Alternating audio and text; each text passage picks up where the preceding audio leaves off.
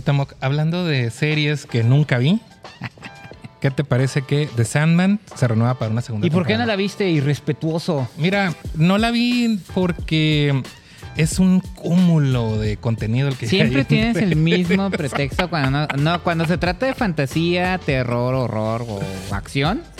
Ay, es que hay muchas cosas. No, mira, la, la estoy reservando para fin de año, que está lenta la programación.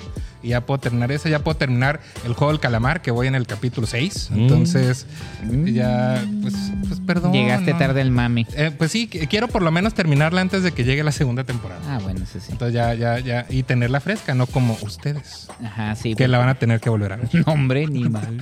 Bueno, la Sandman, tú sí la viste. Sí, todas. Y cada uno de los capítulos, incluso los extras, porque salieron dos, tres capítulos más después de que la temporada terminó, entre comillas.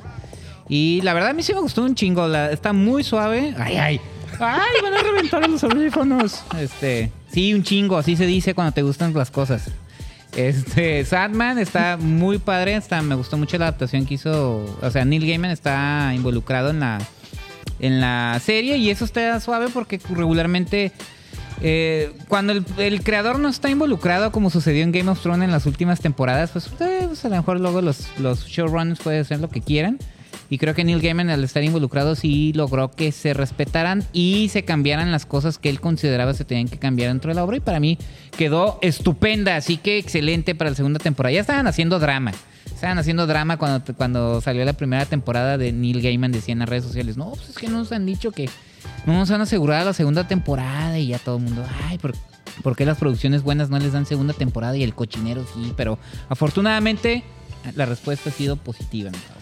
Pues es lo que ahora están diciendo. ¡Positiva! En relación a justamente que le están dando el green light a un montón de series y no le dieron una más a Mindhunter. Este, justamente. ¿Cuál es de- esa? Mindhunter. no es cierto. ¿Qué? Es que hay tantas cosas que ver, Que ver que no sabes, es demasiado, nah, ¿no? es cierto. No, sí, esa sí es una pena, era una gran serie. Este, digo, todos le, le achacaban a, Al actor, ¿no? ajá, y pero David Fincher sí estaba bien puesto para seguirle, pero pues no, no hubo. Sí, no hubo con qué. Lo que- y es bien curioso porque ese actor es muy bueno en todas las series que ha hecho y Sí. duran, no duran más de dos temporadas. Es, La gente le este, gusta el cochinero, entonces. Lo estamos viendo. Y hablando de eso, Aubrey Plaza, digo, no, no ¿Hablando lo que, de qué? No lo ¿De que, esas cosas Hablando de, hablando de gente que Hablando trabaja. de lo rico que disfruta la gente. Sí, Sí, sí, hablando de la gente que trabaja mucho. Aubrey Plaza, que. Guapísima, eso sí, eso sí. Pues, y talentosa sí, también. Pero tiene chamuco. Sí, tiene chamuquín. Sí, Yo también es- no, no, no, crees que le. no soy mega fan. No. Y ahorita encontró el papel ideal en The White Lotus ¿De porque chamuco? sale, Ah. sale de odiosísima persona, entonces no pudieron ser su gran papel. Ah, Sí, no pudieron encontrar mejor persona perfecto. para personificarlo. Este, por cierto, muy recomendable los dos episodios que van de The White Lotus, pero también se va a unir a el spin-off de WandaVision que también va a ser una standalone series, va a ser Ajá. solo una miniserie al estilo de WandaVision que se llama Agatha Coven of Chaos, ¿qué sabes? No, pues es el personaje. va- vamos, es la antagónica de, de esta Scarlet Witch en, en WandaVision. Está muy padre, la verdad, el personaje. Y estuvo. Bueno, a mí esa serie es una de mis favoritas dentro de las series que sacó Marvel. Me han gustado varias, pero esa. La verdad, la, la empecé odiando. Porque los primeros capítulos se me hacían bien. Dije, ¿qué? Están haciendo los chistositos. Pero a partir del tercer capítulo dije, no mames, qué pinche serie más cabrona. Buenísima. Y el personaje de Agatha sí me gustó cómo lo manejaron. Cómo fue descubriéndose. eh, las intenciones de ese personaje y cuando se reveló quién era de- realmente la identidad de ese personaje estuvo muy muy muy suave que me, me da gusto que la actriz que interpreta ahorita se me olvidó se me pasó el nombre Eh, Han. Eh, Catherine Han. Catherine Han. Catherine. Este, que le den el proyecto a ella, o sea, en este caso sí está muy, muy bien.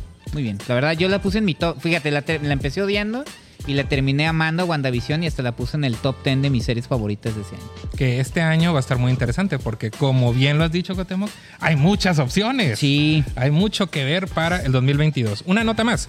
Eh, y y ya lo habíamos eh, comentado, lo habíamos como dado a entender cuando hicimos nuestro programa especial sobre la saga de Harry Potter y derivados, que Animales Fantásticos iba a llegar a su fin. Tenía que haber llegado a su fin desde la primera película. Qué horribles.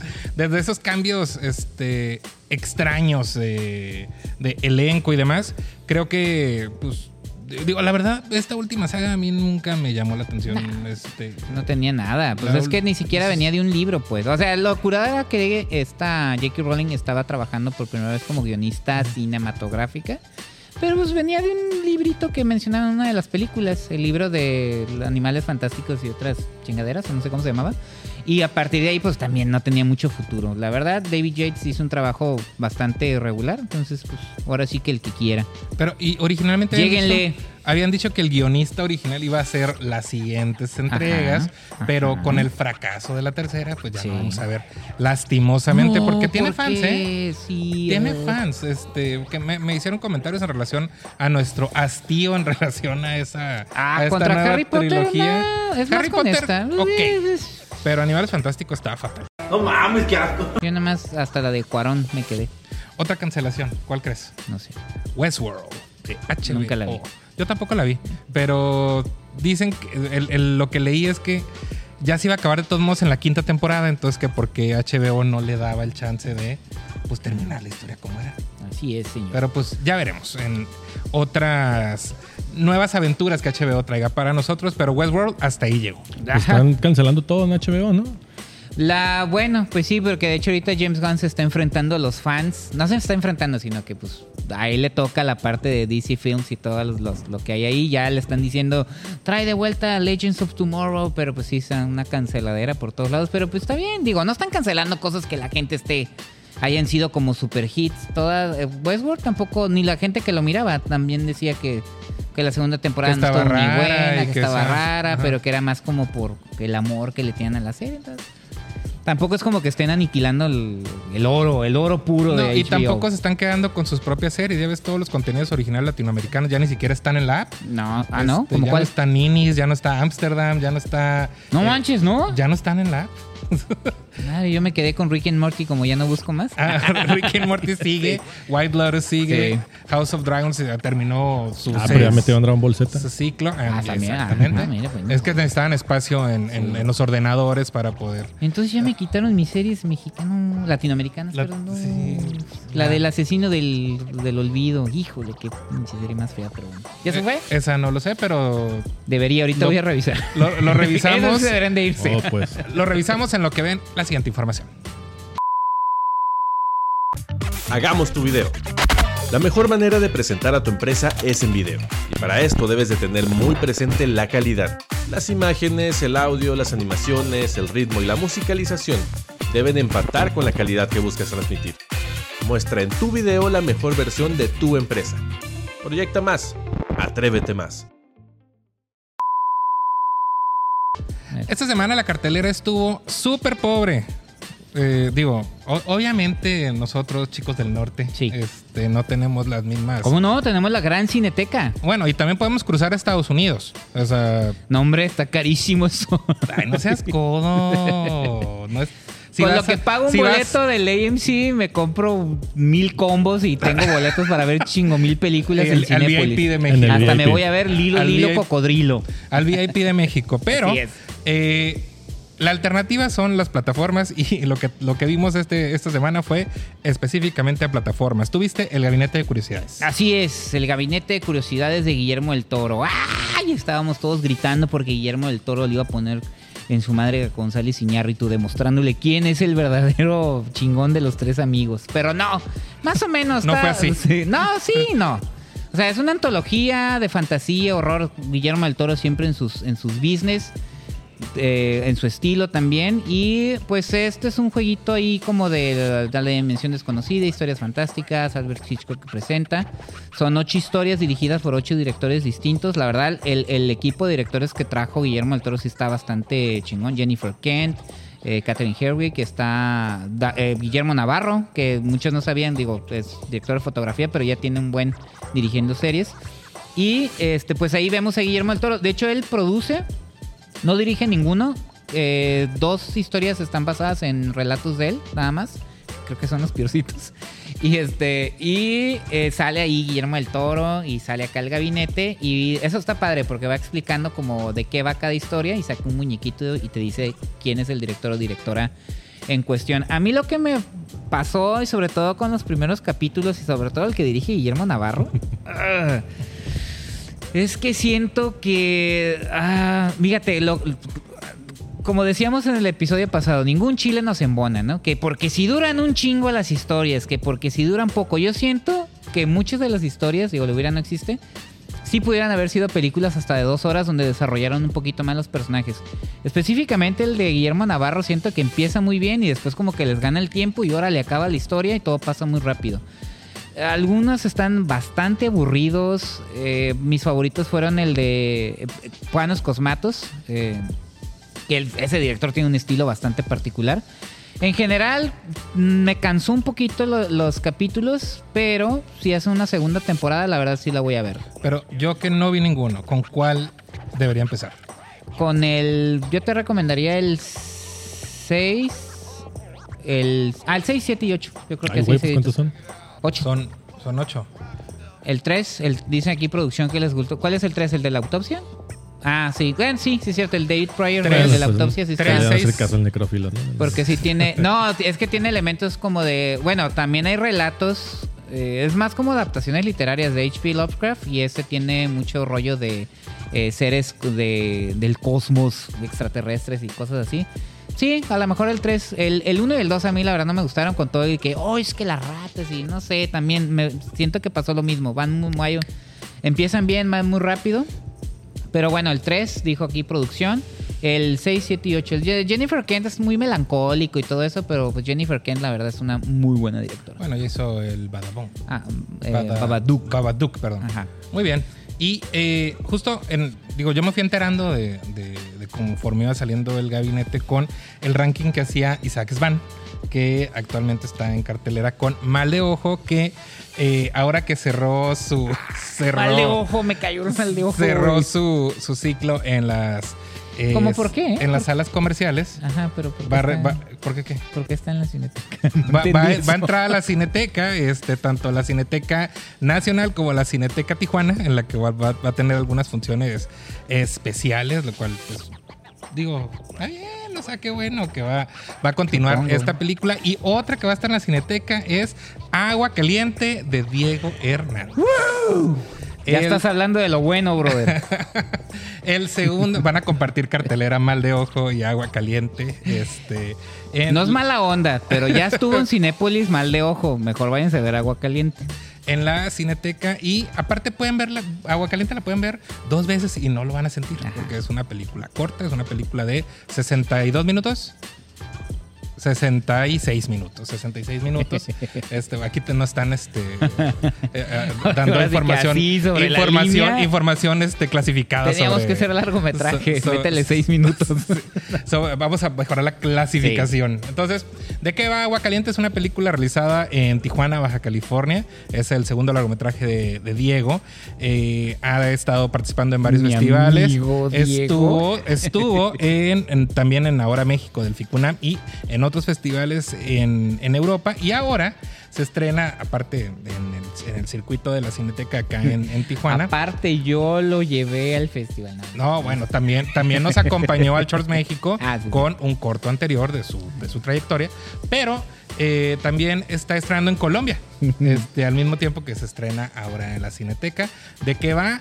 Pues el título podría parecer que se explica solo y lo hace. O sea, sí, No es- necesariamente. Bueno, es una sorpresa. Necesariamente. Es una sorpresa. Váyanla, valen mucho la pena. Por ahí me enteré que Diego va a estar ahí en, en- en las funciones vendiendo burritos. Ajá. Entonces. Y champurrado. eh, ajá. el Entonces. champurrado que vende Diego. uf, No, y los burritos. Ah, sí, y, sí. y los burritos. Si, si quieren saber qué tipo de burritos Ajá. eran, vean Los Fundadores, que es la primera película de Diego, donde también hacen un cameo del tipo de burrito que van a estar vendiendo en esta. Perfecto. Así que es, puestísimo estoy, mano. es un double feature. Así que, eh, en serio, vayan y vean Agua Caliente, película hecha en Baja California.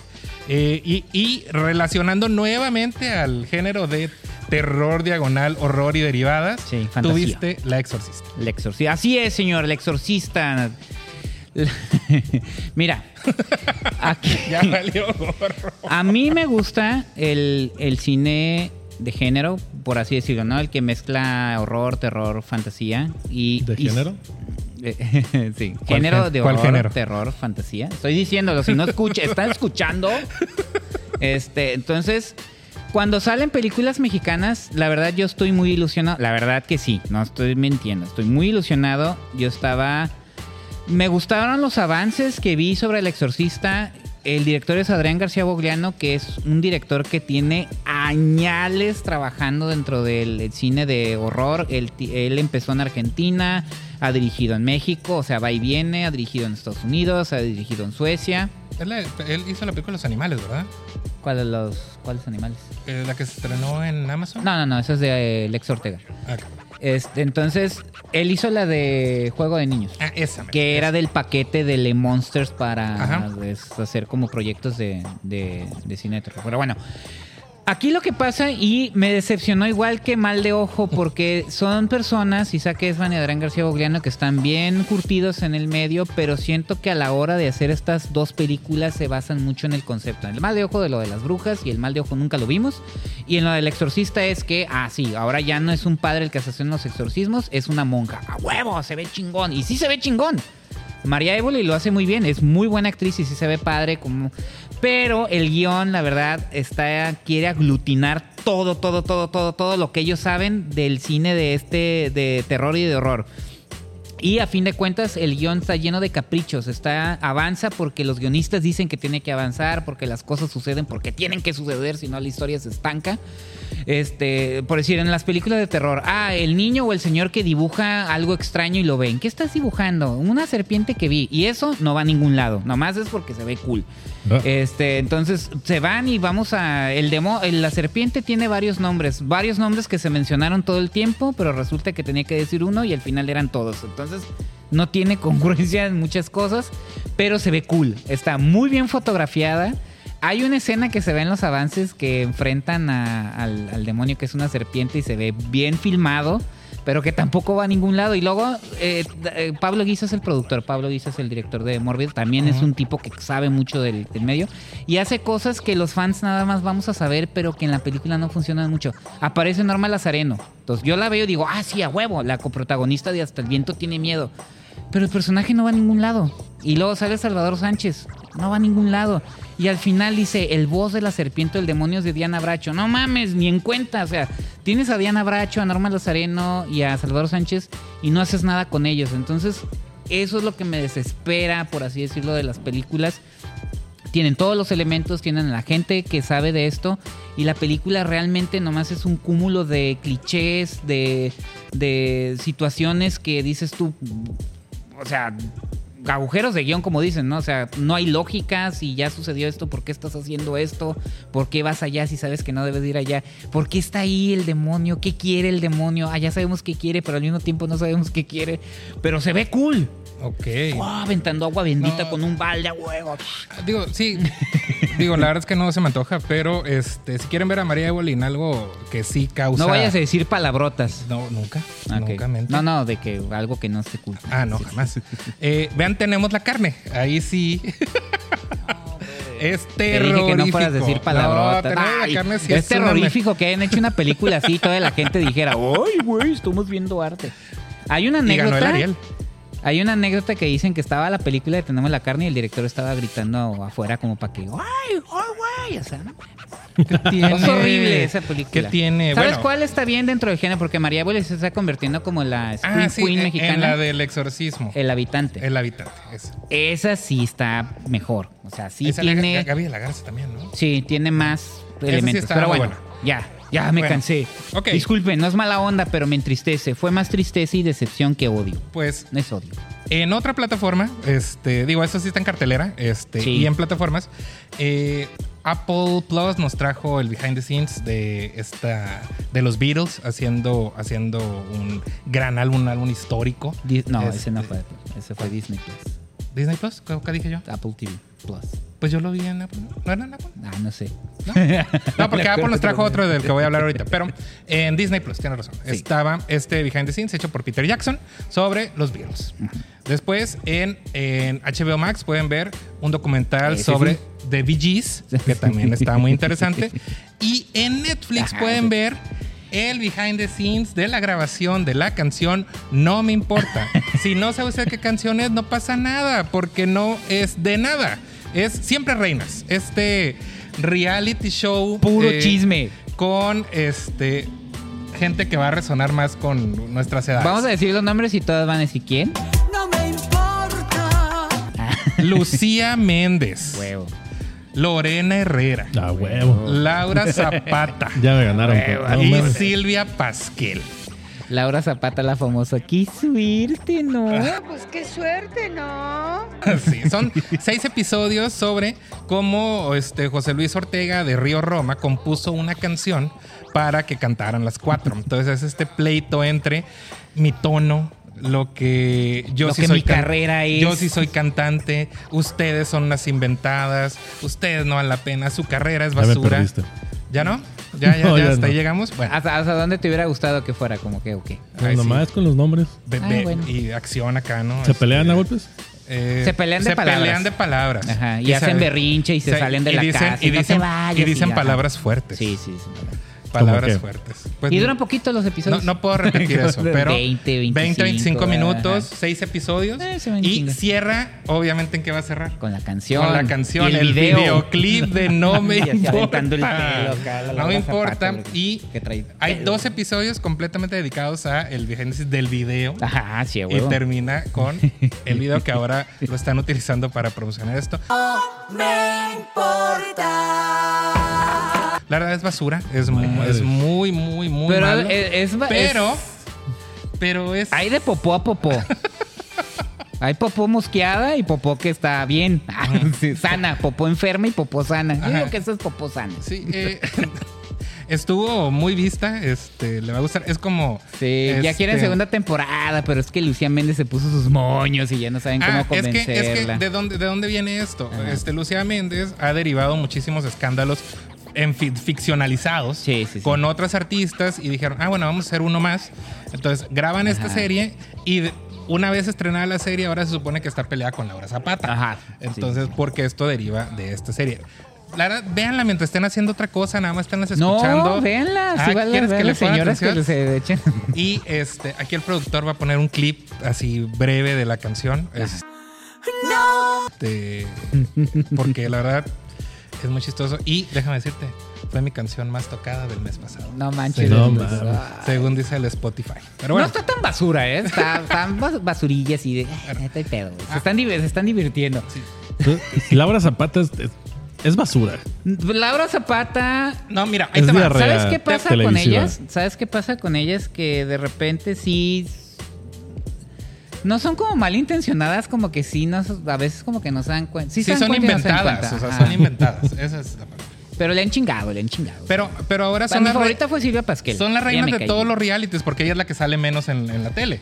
Pero, por ejemplo, Sí, Lorena Herrera hizo el Bake Off para HBO, hizo Masterchef para TV Azteca y ahora Lorena hizo Herrera sí está bien curada. Lorena. Herrera, la verdad, Lorena Herrera es lo mejor de toda la serie. ¿eh? Y está guapa. Está spam. Y justamente tú. conoce supuestamente a José Luis Ortega. ¿En dónde crees? En el gimnasio. Ah, sí. ¿Qué más?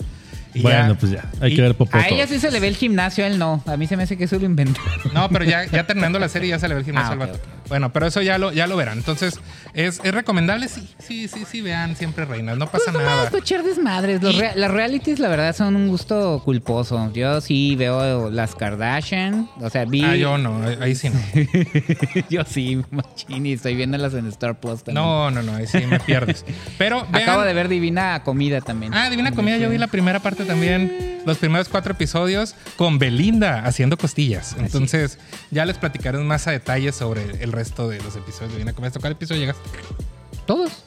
¿Todos los 16? Ah, no, no, no. No, lo. Cuatro. Muy bien. Cinco. Veamos la siguiente información. Todas las mañanas entra TikTok y lo mil mensajes preguntando qué es encargo fácil, así que te lo explico de manera muy fácil. Te cuento una historia. Ella es Ramona y vive en Tlaxcala. Un día estaba en la página de Target y encontró un cereal Reese's Puffs y dijo, oh vaya, yo quiero un cereal Reese's Puffs. Entonces Ramona nos mandó el link de su producto y nosotros lo encargamos a nuestras instalaciones en Estados Unidos. Lo trajimos a México, a nuestra tienda física y lo hicimos llegar hasta el hermoso estado de Tlaxcala, justo a la puerta de su casa. Y así Ramona fue feliz por siempre. Se llegó la hora, Cuauhtémoc. Wakanda Forever. Wakanda Forever. Forever. Después de este monumental éxito de Black Panther, ¿por qué crees que triunfó Black Panther tanto? Híjole. Pues. por- Pues es que tenía muchas cosas a favor, ¿no? Digo, el- el- era un superhéroe con más... Que, o sea, mucha gente se vio representada en él. A mí la película no me gustó, la verdad. Y a mí la nominación al Oscar se me hizo súper Muy sobrado. sobrado. Muy sobrado. Pero entiendo... Ahora que sale Tenoch, ya los entiendo. Ya estoy representado. Tenoch Huerta como Namor. Entonces, siento que la película fue, ma- fue un fenómeno, fue un cambio también en, en- en el cine de superhéroes. Estaban metiendo, ya era cuando Marvel estaba metiendo ya personajes no, mm, pues, no tan populares, por así Blancos. decirlo. No blancos también, sí, exactamente. Por eso yo ya me siento identi- eh, como representado con Tenoch y Mabel Cadena. El otro actor mexicano no lo ubico porque él no, No me importa. no lo había visto antes. Pero sí, yo siento que fue a, fue a raíz de eso y sí le hicieron una campaña bastante fuerte que la academia la aceptó, ¿no? Digo, para meterla. De hecho, ganó varios Oscars. Ujú. Eh, no nomás estuvo nominada como mejor película. Y estuvo ganando varios Oscars en rubros técnicos y artísticos. Y eso fue lo que también la convirtió en una de las películas, pues, por así decirlo, más exitosas del universo Marvel. Por ese porque conectó con el público y conectó con los, los críticos pomadosos de la academia, ¿no? Mira, estuvo, ganó cuatro Oscars. Ganó Ajá. mejor diseño de vestuario, mejor eh, música original, mejor diseño de producción. Ajá. Este, lo cual, pues. Y pues, eran aparte venía de, ¿no? una- de un director joven que estaba también bien posicionado con la crítica, Ryan Coogler. Eh, pero pues dentro de, si la ven, o sea, con ojos ya de, de- quitándose todo eso de, eh, no es, no es de las mejores de Marvel. Pero tiene los elementos que, pues, aventura, personajes, este, y Chadwick Boseman, ¿no? Que venía, desde que apareció en la de, ¿cuál fue? En la de... Civil War. Civil War, ¿verdad? Fue donde apareció por primera vez el que ya se había manejado que iba a ser el Black Panther. Entonces, creo que las escenas en las que él aparece sí están muy padres. Él sí es un actor, era, perdón, un actor muy carismático, muy talentoso. De por ahí luego le criticaron la, la nominación póstuma, ¿no? Por la, la película esta de los jazzistas. De Moraine, Rainey's Black Bottom. Ajá, pero no, yo sí, yo sí considero que eh, Chadwick Boseman pudo convertirse en el próximo Denzel Washington, pero pues el tiempo ya jugó diferente Sí, las, el las tiempo, el cartas, tiempo ¿no? alcanzamos mucho en 42. No sé, si la- no sé si viste. Sí, sí, sí. De hecho, hizo, antes de hacer Black Panther, hizo dos biografías. Hizo la de... De Marshall. Ajá. Marshall y. Que, que- digo, Marshall a lo mejor fue lo. Pues, para mí lo mejor que hizo en. en, este, No, lo- la- lo la- por la que lo nominaron, a mí se me Sí, o sea, él, es- muy él- él- él está muy bien y de hecho, este, ahora sí que la, la- broma fue para la academia Sí. cuando decidieron este, dejar su- el premio a mejor actor para el final de la ceremonia, sí, sí. porque querían hacer este gran momento póstumo de los 25 Y como personas que- siempre, jugando con nuestros sentimientos. de las 25 personas que estaban reunidas en ese sí. lugar, que se pararan todos en esta gran ovación, porque iba a ganar supuestamente Chadwick, Chadwick Boseman y Anthony Hopkins salió a la. Salió al También, final muy bien, ¿no? a burlarse de ellos porque no lo hayan dejado grabar su video vía Zoom. Ah, bueno. Entonces dijo, pues, pues ni modo, ¿no? Pero por lo que hace a esta nueva entrega eh, Sí, de Wakanda, ¿tú, ¿tú qué esperas? Bueno, también lo que envolvió la película fue la repentina muerte de Chadwick Boseman, eh, que incluso también tomó de sorpresa a, los ejecutivos de Marvel. Y la, o sea, se empezó a manejar qué iba a suceder con la película, qué iban a hacer, si quién iba a tomar el manto de Black Panther, cómo iban a manejarlo del fallecimiento y la, pues, que ya no iba a salir Chadwick Boseman como el protagonista de la película. Y eso llamaba mucho la atención, pero para nosotros los mexicanos lo que nos llamó también la atención fue que de repente dijeron que el villano iba a ser el personaje de Namor, uno de los personajes más viejos dentro del pues del universo Marvel. De hecho, Namor o de Submariner era un personaje que surgió antes de que Marvel se convirtiera en Marvel y mm, eh, un personaje bastante popular, muy parecido a Aquaman. Ah, Siempre se andan- siempre hay personajes muy parecidos entre DC y Marvel. De Y- hecho, Namor es más viejo que Aquaman. Ajá. Creo que Sí, de hecho, pues Sí. es que siempre, sí. Digo, antes de que fuera Marvel, Namor ya, ya existía como personaje. También un personaje bastante ambiguo, a veces funcionaba como antihéroe o como villano, siempre uh, como... Era un personaje bastante interesante. Pero dijeron que Tenoch Huerta, el actor mexicano, lo iba a interpretar y de principio dijimos, Sí, porque justo se empataba con. Sonaba muy bien, dije. Sí, pero se empataba mucho con esta. eh, Lo vocal que ha sido con el poder prieto. Y con Ah, todo sí, este- sí, sí. este- Pues la representación, este digo. La representación. Y al qué final mejor película de Marvel sobre representación que, Que Black, Black Panther, Panther. para que entre un actor como Tenoch Huerta. Entonces ahí se empezó a especular, empezaron a aparecer algunos diseños de cómo dicen, pero cómo Tenoch Huerta si Tenoch Huerta es pues latino y Namor no era.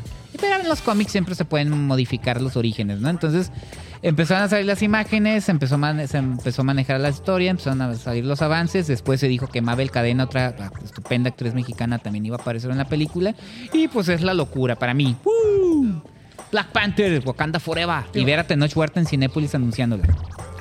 Sí, y ahora en la portada de la Rolling Stone, este, la Rolling Stone Ah, México también, este, que es la portada de esta semana. Sí. Pero, digo, si nos basamos en, en lo que, en, en- en justamente de lo que va a tratar la película, pues justamente, ¿no? Este es la repentina muerte de ¿es T'Challa. T'Challa, ok.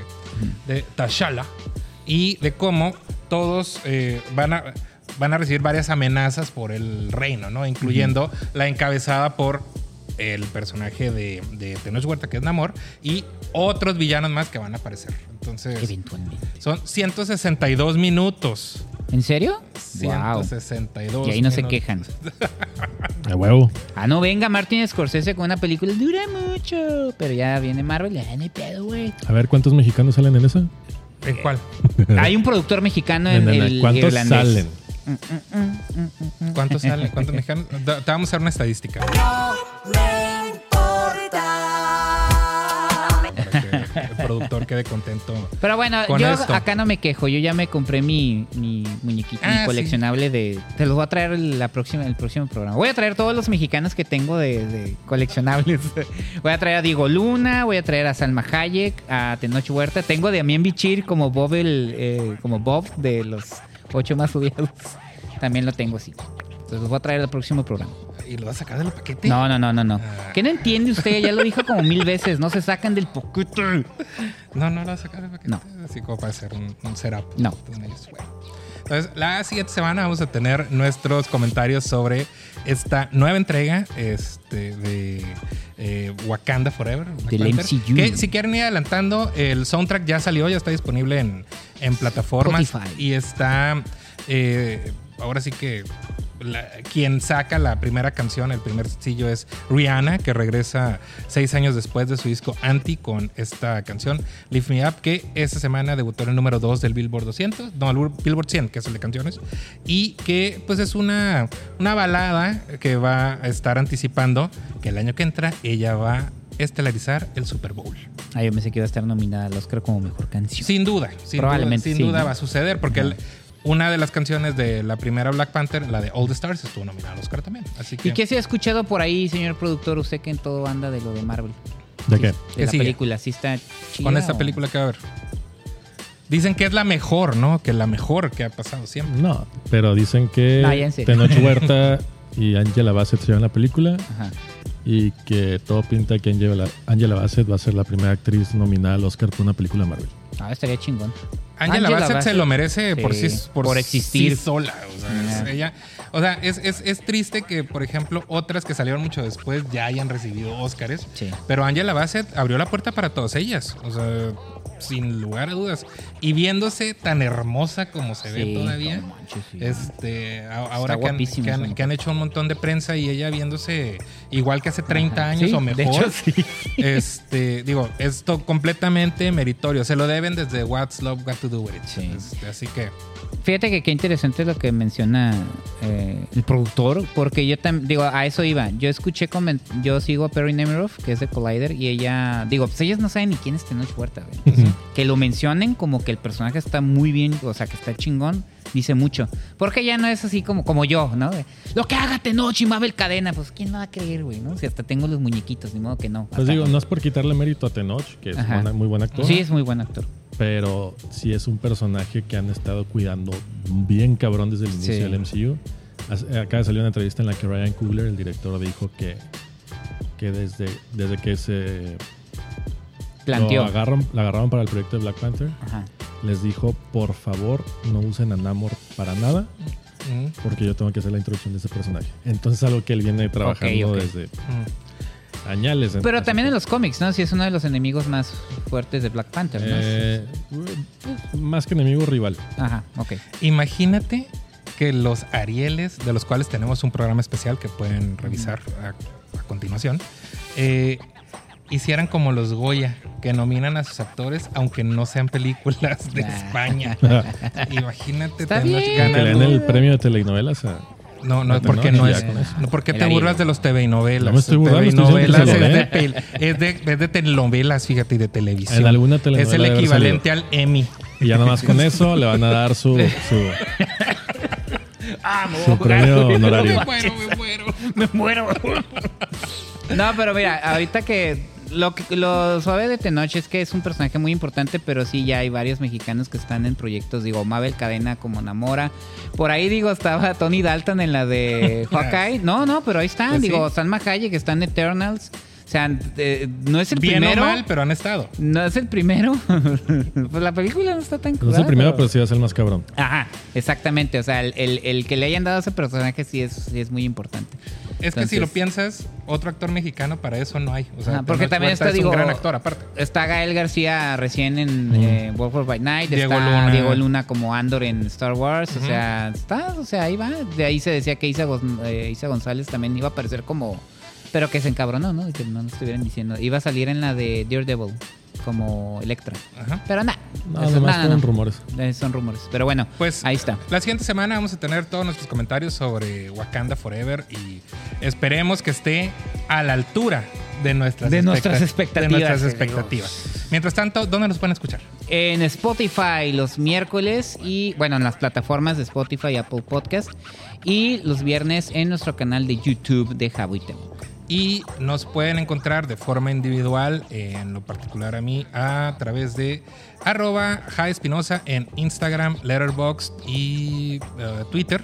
¿A ti, Cuauhtémoc? Como Cuauhtémoc Ruelas en Instagram, en Twitter y en Facebook. Y también las redes sociales de Jabo y Temoc en Facebook, en TikTok, en Instagram y próximamente en Twitter. Nos escuchamos en la que sigue.